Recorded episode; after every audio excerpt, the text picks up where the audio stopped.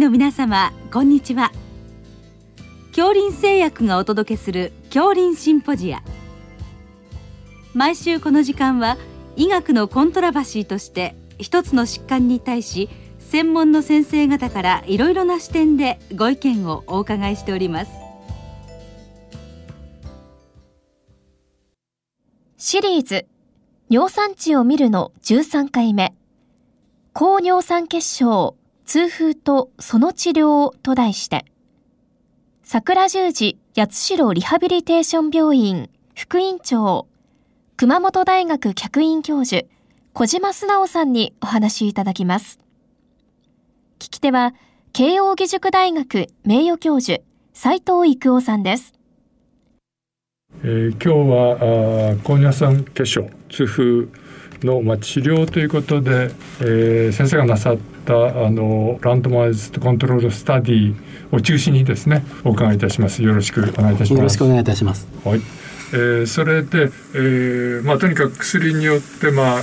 高尿酸血症患者さんのまあ、尿酸を下げて、まあ、そのイベントを見ていくという study をされたということなんですけど具体的にはどういうことをされたんでしょうか？はい、えー、これまで高尿酸血症といったものは例えば高血圧や糖尿病それから虚血性心疾患ですねそしてまあ腎障害そういったさまざまな病態とリンクすることは分かってたんですが実際にその高尿酸血症がリスクになるかどうかといったことはよく分かってなかったんですね。で私あの循環器専門医でもあるんですけれども循環器の疾患特に、まあ、虚血性心疾患ですね、を中心に、えー、そのフェビクソスタートを投与することによって、実際にイベントが減るのかどうなのかを見たフリード試験といったものを我々行いましたので、それのご紹介をさせていただきたいと思います。はい、ということで、その具体的には日本人の患者さんを対象としたんだと思いますけど、どういう患者さんが対象になったんでしょうか？はい。えー、まあ、高齢者ですね、65歳以上の高尿酸血症を持った患者さんが対象になっています。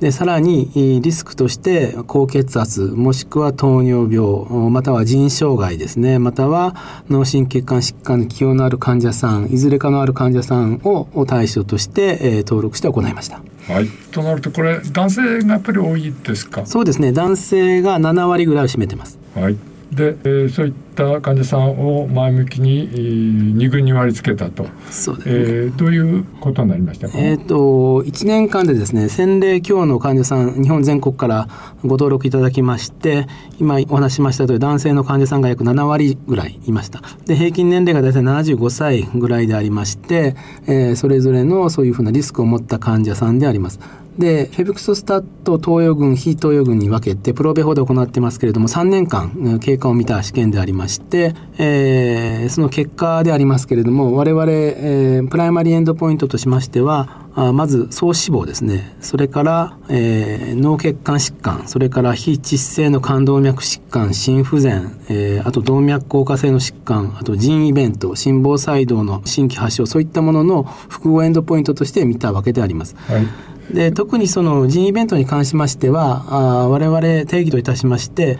尿中のタンパクもしくは尿中のアルブミンがあ2回連続で増えていった症例を腎イベントありというふうにしております。はい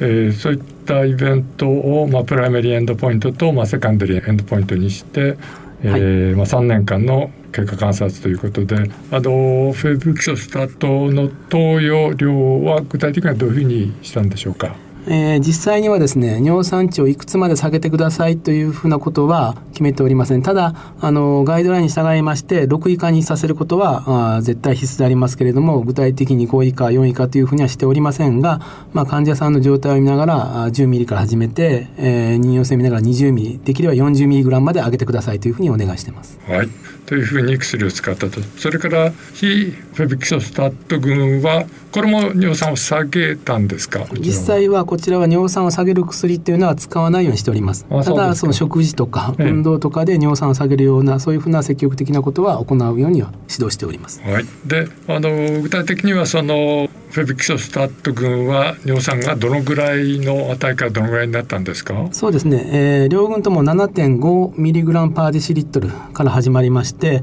えー、フェブキソスタット群は最終的には4.5ミリグラムパーデシリットルまで。それから非フェブキソスタット群に関しましては6.8ミリグラムパーデシリットルまで低下したという結果であります。はい、はい、しっかり下がったということですね。はい、で、えー、その間のその primary endpoint これいかがだったんですか？結果的にですね、えー、フェブキソスタットを投与した方がしなかった群に比べて、まあ、有意に、えー、イベントの発症を抑えたというわけでありましてハザード比が0.75というふうな結果でありました。うん、はい、あの優位な差が出たということですね。はいで、えー、この複合エンドポイントでそういう差が出たということで個別に見ると具体的にはどういったポイントが良かったんでしょうか？はい、まあ副次エンドポイントといたしましてそれぞれの項目を見てるんですけれども一番ですねイベントを減らしたのが腎イベントだったんですね。うん、先ほど具体的に言いますと、うん、尿中のタンパクもしくは尿アルブミンといったものを増やさなかったというふうな症例が、まあ、フェクソスタット群で多かったというふうな結果でありました。うん、はいということでこのお薬を使うとまあ良い方向に向かうということなんですがあれでしょうか。今あの尿酸値が、えーまあ、かなりしっかり下がったということですけどこの研究からその尿酸値の下げる目標っていうのは何かさらに研究されてるんでしょうか。そうですね、えーまあ、これ以前からですね大変言われておりますし注目されているところなんですが、えーまあ、これまでの例えばその観察研究とかあと後ろ向き研究からさまざ、まな、まあ、症例例えばその虚血性心疾患でもいいですし心不全でもいいですし高血圧の患者さんでもいいんですけども、えー、そういうふうな患者さんの尿酸値とその予後ですね。あとまあ死亡とかそういうふうな心血管イベントに関しまして、えー、見てみるとえ実際に J カーブもしくは U カーブ現象が出てくる。つまり尿酸値が高いままだとイベントを発症しやすいですよ。だけど尿酸値が低い群におきましてもイベントが発症しやすいということが言われてました。ただこれはその観察研究後ろ向き研究でありますので実際にその尿酸を避けて前向きに見た研究っていうのは一つもありませんでしたので今回我々が行ったこのフリード研究のこのデータを用いてまあ、サブ解析と言いながら前向きに見ておりますので実際にどこまで下げた方がイベントは減るのか減らないのかっていうのを見たものがあります。最近はジャーナルアクセプトになったものがあります。でその結果を見ますとえー、大変面白いことにですね、あの、非フェビクソスタット群ですね、フェビクソスタットを投与しなかった群におきましては、まあ、これまで言われている通り、確かに高い群ではイベントを起こしやすいですし、えー、4以下ですね、の群でも、えー、イベントを起こしやすいということで、まあ、ある程度、まあ、5から6ぐらいのところでイベントを起こしにくいっていうふうなグラフが書けるんですけども、これが実際フェビクソスタットが入ってきますと、えー、尿酸、実際十分にフェビクソスタット入っていたにもかかわらず下がっていない群はやはりイベントを起こしやすい。ただ、えー、5以下4以下ですね、尿酸値が下がっている群におきましても、イベントがやっぱり発症しやすいということが分かってまいりました。で一番ベストな値が5から6ミリグラムパーデシリットルのところが一番イベントを起こしにくかったという結果でありました。はい、ということで、えーまあ、ガイドラインでは6以下を目指すということですか？そうですね。だからこのガイドライン自体はあくまで高尿酸血症痛風の症例に対してのガイドラインでありますが、うんまあ、我々今回はそういう脳心腎血管イベントを念頭に置いたこういうスタディを組んだわけでありますけれどもやっぱりこういう高齢者でイベントリスクが高い方ですね。に関しましても尿酸を下げるんであればやっぱり6以下っていうのはやっぱり多分間違いないだろうというふうに考えてますしただ下げすぎない方がいいんではないかというふうに考えています。はい、今あのガイドラインのお話になりましたけどあの今回の研究は高齢者ということですけど検診で見つかるようなもう少し若い人の場合についての、えー、何かサジェッションありますか？はい、あのー、データもですね、少しずつ出てきてるところもあるんですが、まあ、ただその前向きに見た研究というのはないんですけれども、以前確か東大から出たあデータだったと思いますが、若い40代の人たちだったと思いますけれども、そういう人たちっていうのは、えー、ある程度低くてもですね、えー、イベントをちょっと起こしにくいのかなというふうなデータだったような気がします。うん、ただ我々今回まあ高齢者ですね、そういうふうなメタボリックシンドロームとかそういうふうな絡みで見ていったわけではありませんので、そのあたりがちょっと違うんですけれどもというところです。はい、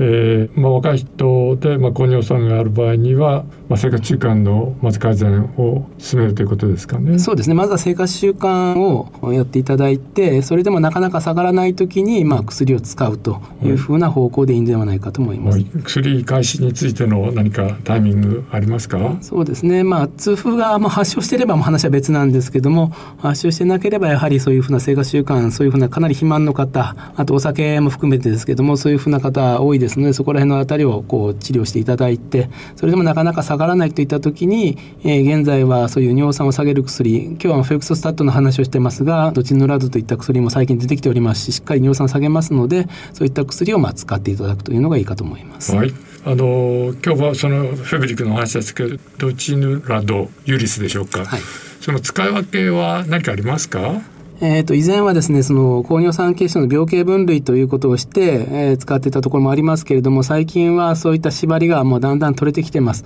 で実際にどちらの薬使ってもですねしっかり尿酸を下げていきますの6以下には下げていきますのでどちらでもいいかと思うんですがまあ基礎的ないろんな研究からですねまあドチノラードといった薬があもしかするとそういうインフラマゾーム炎症といったところを抑えていく可能性というのが今出てきててそこら辺に今注目が集まっているところであります。はいそれからあの、まあ、炎症を抑えるという意味で古い薬のあのコルチチンですけど、はい、これも何か最近データがあるんだそうですね。そうですねあの海外の方からあ大規模臨床研究出ておりますコルコットスタディというのが出てますけれどもやっぱり動脈硬化っていう病気はあ、まあ、コレステロールのみならずやっぱり炎症といったところがやっぱ深く関係していることが分かってきてます。それで、えー、コルチチンもですね実際に炎症を取る薬なんですけどもそのインフラマゾームですねといったところが働いていってインターロイキン1ベータを抑制していく薬でありますけれどもそういう薬を投与する群と投与しない群で見た時に投与した方は CRP が下がっていくんですけども最終的に心血管イベントも抑えたと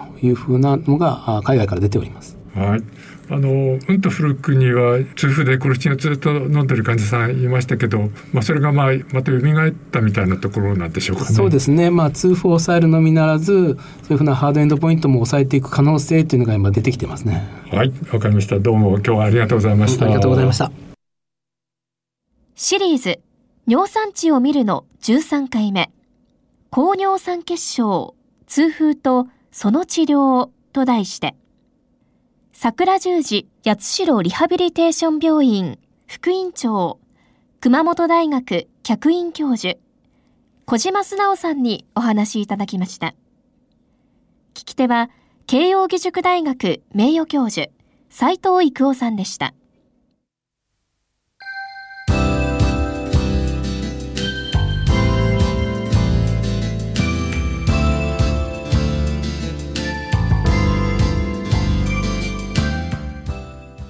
れでは恐林製薬がお送りしました恐林シンポジア。来週をどうぞお楽しみに。